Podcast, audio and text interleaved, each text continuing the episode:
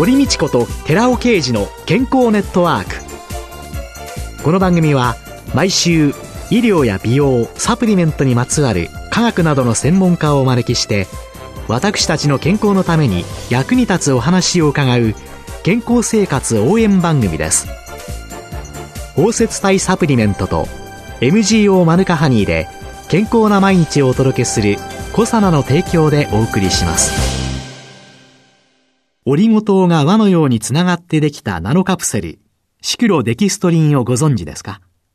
シクロデキストリンはサプリメントに含まれる有効成分を包み込んで熱や酸化から守り体内への吸収率を高めます。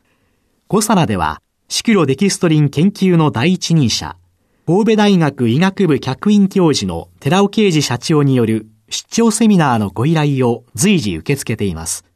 サプリメントにまつわる科学にご興味のある方は、ぜひ一度ご相談ください。お問い合わせは平日の午前9時から午後5時半までフリーダイヤル0120-496-537フリーダイヤル0120-496-537寺尾啓治のシクロデキストリン出張セミナーのお知らせでした。こんにちは、堀道子です。今月は鶴見大学副学長で歯学部教授、歯学博士の前田信子さんをゲストに迎えて、航空ケアと健康テーマにお送りしています。前田先生のこの私は女性としても興味があるんですけれども。ありがとうございます。研究 者として一日は一体どんな形で過ごしてらっしゃるんですか？まあ前回もですがご紹介で副学長という今の職位をご紹介いただきましたが、はい、教授になったのは今から16年前なんですけども、6年前に、10年経ってからですね、はい、教授職を10年やってから副学長になりまして、はい、副学長というのは私学部だけではなくて、鶴見大学には文学部と短期大学部と幼稚園と中学校、高校がございます。はい。そうしますと、学長とご一緒に、それらの学校をすべてきちんとしていくという仕事がありますんで、実は研究者としての仕事がほとんどできなくなっているのが現状です。幼稚園から、はい。小学校がないだけで、他の学部も、はい、はい。文学部と短期大学部。短期大学部は歯科衛生科と保育科がございます。その全部の、それは大変ですよね。大変ですね。教授になった時にも研究をする時間があまり取れなくなりまして、えー、会議とかが多くなりまして、えー、それでもなんか自分の好きな研究は少しはやれてたんですけれども、今はもう全く研究が自分自身、例えば細菌を培養したり、回収したり、うん、それから動物に細菌を植えたりとかっていうようなことがもう全然できなくなってしまって。今、准教授と、それから講師と、まあ、助教とか、4、5人スタッフがいるんですけども、大学院生がやはり数人いて、まあ、その方たちが一生懸命やってくれている研究のデータを見せていただいて、どういうふうにまとめていこうか、どういうふうに発表するかっていうこと、あるいは研究途中を見せていただいて、方向性がいいとか悪いとか、あるいはこここうした方がいいかっていうようなことのディスカッションの時間はあるんですが、もう自分自身で本当に研究する時間が取れなくなっていて、非常に残念で。マネジメントも本当に大切なことなんですけれども、やっぱり研究者の一人としては、そういう研究をおやりになりたいんでしょうね。うねはい、データを見る、そういう中で先生、最近の研究の課題は何でしょうか？もともとですね、実は微生物学というか最近に興味を持ったのは、学生の時だったんですね。はい。今では、私学部6年あるんですけども、今は2年生で微生物学を始めるんですが、私の時は3年生からだったんですけども、はい、特に航空細菌の世界というのかな、その生態というのかな、それがとても面白くて、学生の時に細菌たちがお互いにいろんな関係を持ちながら、例えば虫歯を起こしたり、例えば歯周病を起こしたり、でもそうじゃなくて、航空にとって、そして全身にとっていいような状態でいてくれるというようなことが、その全体像を少しでもつかめたら面白いなというふうに思って始めたんです。で、いろいろやらせていただきまして、ここ、まあ、10年ぐらいのテーマというのは、まあ、その、航空の中の状況、細菌の生態を正常な状態に保つために、天然のものだとか、それから食品中にある抗菌物質というんですか？細菌を制御してくれるような物質をたくさんあるんですけども、そういったものを一つ一つきちんと調べていって、そしてそれらをうまく組み合わせて、例えば食べ物として、例えばガムだとか、キャラメルだとか、あるいは硬い飴だとかに使うか、それから歯磨きの中に入れる、それからうがい薬の中に入れるといったことで使えないかっていうことをやってるのが今の私の主な研究テーマですね。口の中にある悪い菌がちょっと増えてきてしまった。その悪い菌を殺すためにっていうと、今までの概念だと、殺菌剤ってんで、はい、いいのも悪いのも全部殺しちゃいましょうっていうお薬が主体だったわけですけれども、うんうん、そうじゃない。はい。そうじゃない。薬は使いたくない。はい。化学薬品は使いたくないというのが私の一番大事にしていることなんですね。食品だとか天然由来の物質であると、特に食品の中に含まれているものは、安全性がもうほぼ担保されているわけですから、抗菌性のあるものを見つけ出していきたいというふうにやってます。長い食経験の中から出てきた安全性の高いもので、抗菌作用があるもの。はい。しばらく前にやっていたのは、ココアのパウダーに、ココアのパウダーって素晴らしい物質で、抗菌性もありますし、抗酸化作用もある。つまり、アンチエイジングに働く。それから傷口を治す作用もある。非常に素晴らしい性質がありまして、まあその中の抗菌性に注目して調べ始めましたらば、なんと、歯周病原菌にだけ抗菌性があって、悪さをしない口腔の中の連鎖球菌たくさん住んでるんですけど、丸い連鎖球菌という菌が住んでるんですけども、はい、それに対して影響を与えないという性質を発見しました。うまくできてるもん。うまくできてますね。自然というのはすごい。もともとはココアはですね、ピロリ菌。はい。胃潰瘍だとか胃癌と関係のあるピロリ菌に対して抗菌性があることを確認されてましたので、歯周病に関連菌もピロリ菌と同じようにグラム陰性肝菌というジャンルに含まれるもんですから、きっと効くだろうなとは思っていたんです。はい。でもですね、その中でも一番歯周病原性が高いと言われているポルヒロモーナス、ジンジバーリス。まあ、コマーシャルなんかではジンジバリス菌と言われている菌に特に抗菌性があって。ジンジバリス菌。ジンジバリス菌に特に抗菌性があって、試験管の中ですけども、20分で完全に検出限界以下、つまりほとんど殺してしまうということが分かったんですね。で、次にやったのが蜂蜜です。蜂蜜。そして蜂蜜とほぼ同時にやったのが、エッセンシャルオイル。いろんなエッセンシャルオイルありますね。はい、そのエッセンシャルオイルを端から調べていって、抗菌性の高いものを見つけるという仕事をやりました。で、鶴見大学では毎年あの航空感染症フォーラムというのが開催されてますけれども、はい、今年のテーマというのは？はい。今年はですね、実は第24回日本航空感染症学会の総会と同時に共催で開催することにいたしました。はい。それでですね、今回のテーマは、航空感染症フォーラムとしてやりますのは、新興感染症最近の話題ということで、東京大学医学部医科学研究所と、ウィスコンシン大学の教授で、新型のインフルエンザでものすごく有名な川岡義弘先生をお招きして、実はエボラ出血熱、すごい問題になってましたよね。はい。あちらのご研究でしばらく現地に行ってらっしゃったので、新興感染症の最近の話題ということで非常にホットなお話をしていただけるのと、それからずっと歯周病という病気の複雑さをお話をしてまいりましたが、大阪大学予防歯科学教室の天野厚夫教授においでいただきまして、歯周病菌の組織破壊戦略、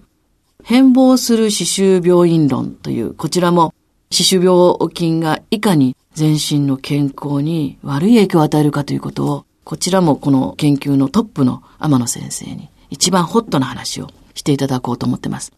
したがって、全身の健康に影響を与える、まあ、非常に恐ろしい病気と、それから口腔の中の感染症が全身に影響を与えるという、この二つのトピックを、今回の日本口腔感染症フォーラムでは取り上げようと。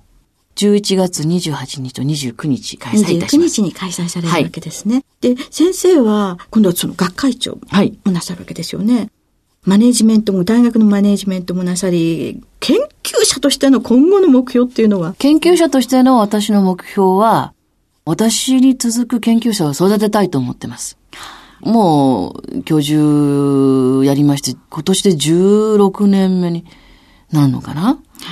好きなことを本当にやらせていただいて、まあ、大変なこともあったんですけども、楽なことやってて、ね、自分の本当に行きたい方向に行くわけにはいかないと思うので、大変なことがあったからこそ今日があると考えると、多少困難があっても、それにくじけずに自分がやりたいと思うことをどんどん見つけて研究をしてくれる基礎の研究者。そして基礎の研究が臨床の研究にいかに役に立つかということが分かった。そういった若い研究者を育てたいと思ってます。それが私のずっとやってきた研究者としての最終のテーマになるかと思います。次の世代に、まあ、バトンを渡し、はい、その人たちがきちんと仕事ができる環境づくり。はい、環境づくりですね。というのと、はい、学生の意欲もまた。そうですね。だから、研究者になるっていう学生さんは、ありがたいことにうちの大学院には、2年に1回ぐらいはコンスタントに大学院生が来てくれるんですね。ありがたいことにそうなんですが、まあでも、学生は1学年115人おりますけども、その中で2年に1人ですから、まあ300人ぐらいで1人研究者が残るか残らないかなんですが、ほとんどの学生さんが歯科の開業医として、あるいは病院で歯科医として働いていきます。そういう方たちが、航空の細菌、微生物の知識をしっかり持って、患者さんの予防と治療に当たれるような教育をすることが、まず研究者として同時に教育者ですから、それをきちんとやりながら、で、講義の方はさせてもらってるので、時間をなんとか作って大変なんですけど、させてもらってるので、まあその教育をしていく中で、一人でも二人でも、二年に一人でいいですから、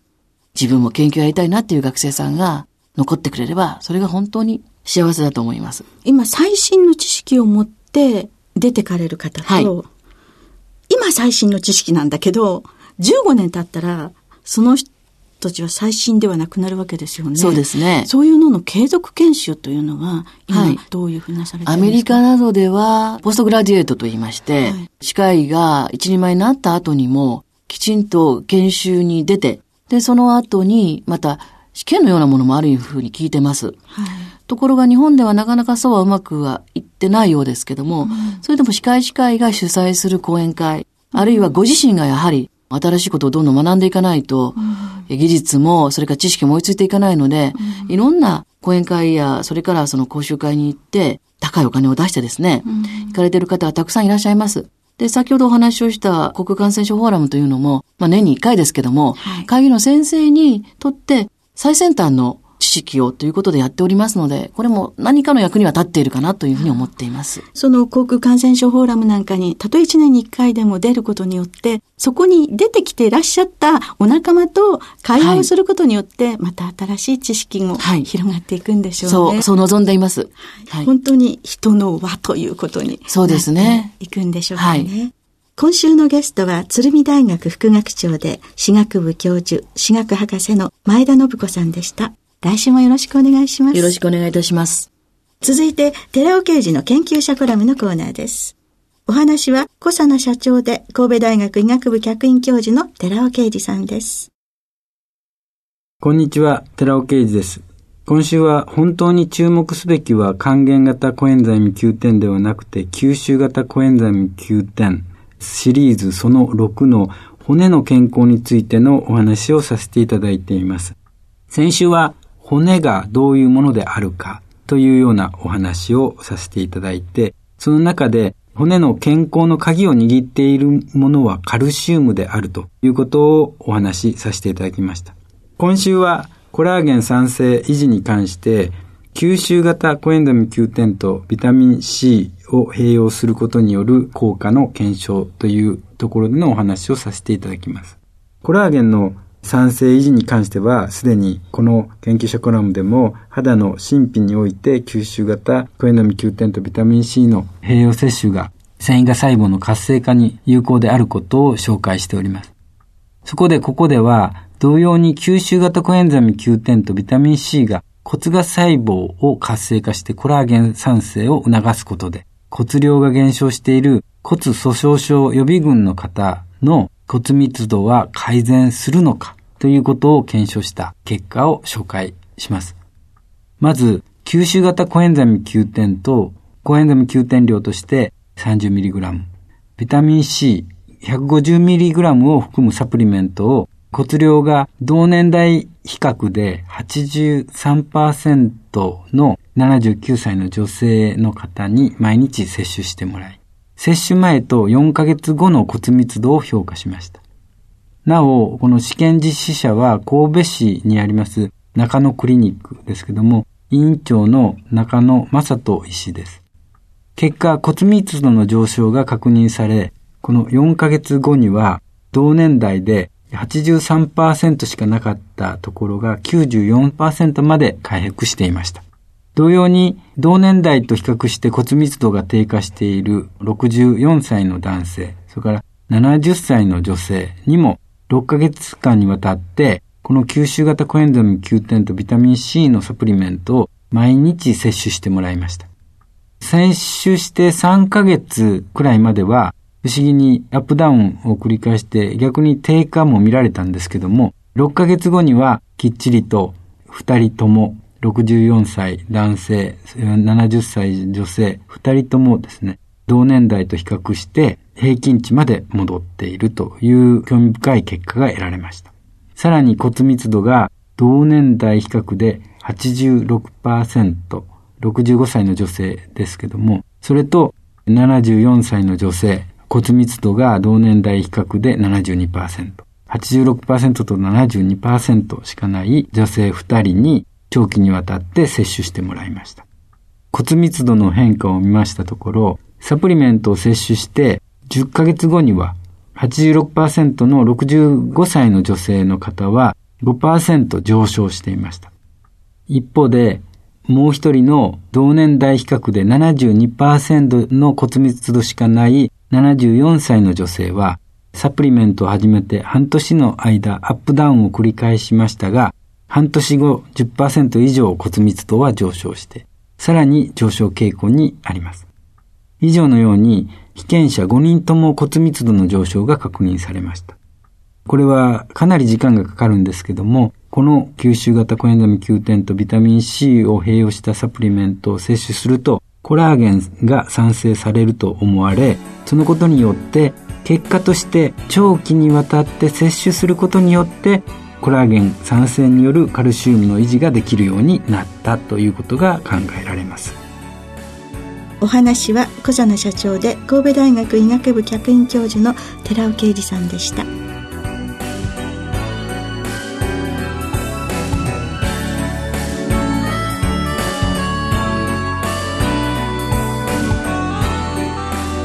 ここでコサナから番組お聞きの皆様へプレゼントのお知らせです。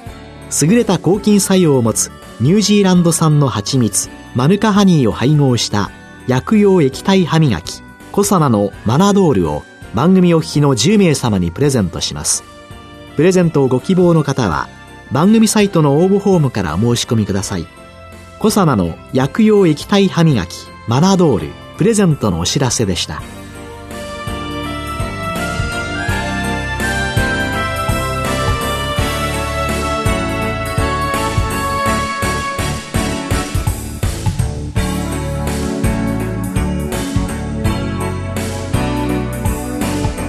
堀道子と寺尾啓二の健康ネットワークこの番組は包摂体サプリメントと MGO マヌカハニーで健康な毎日をお届けするコサナの提供でお送りしました。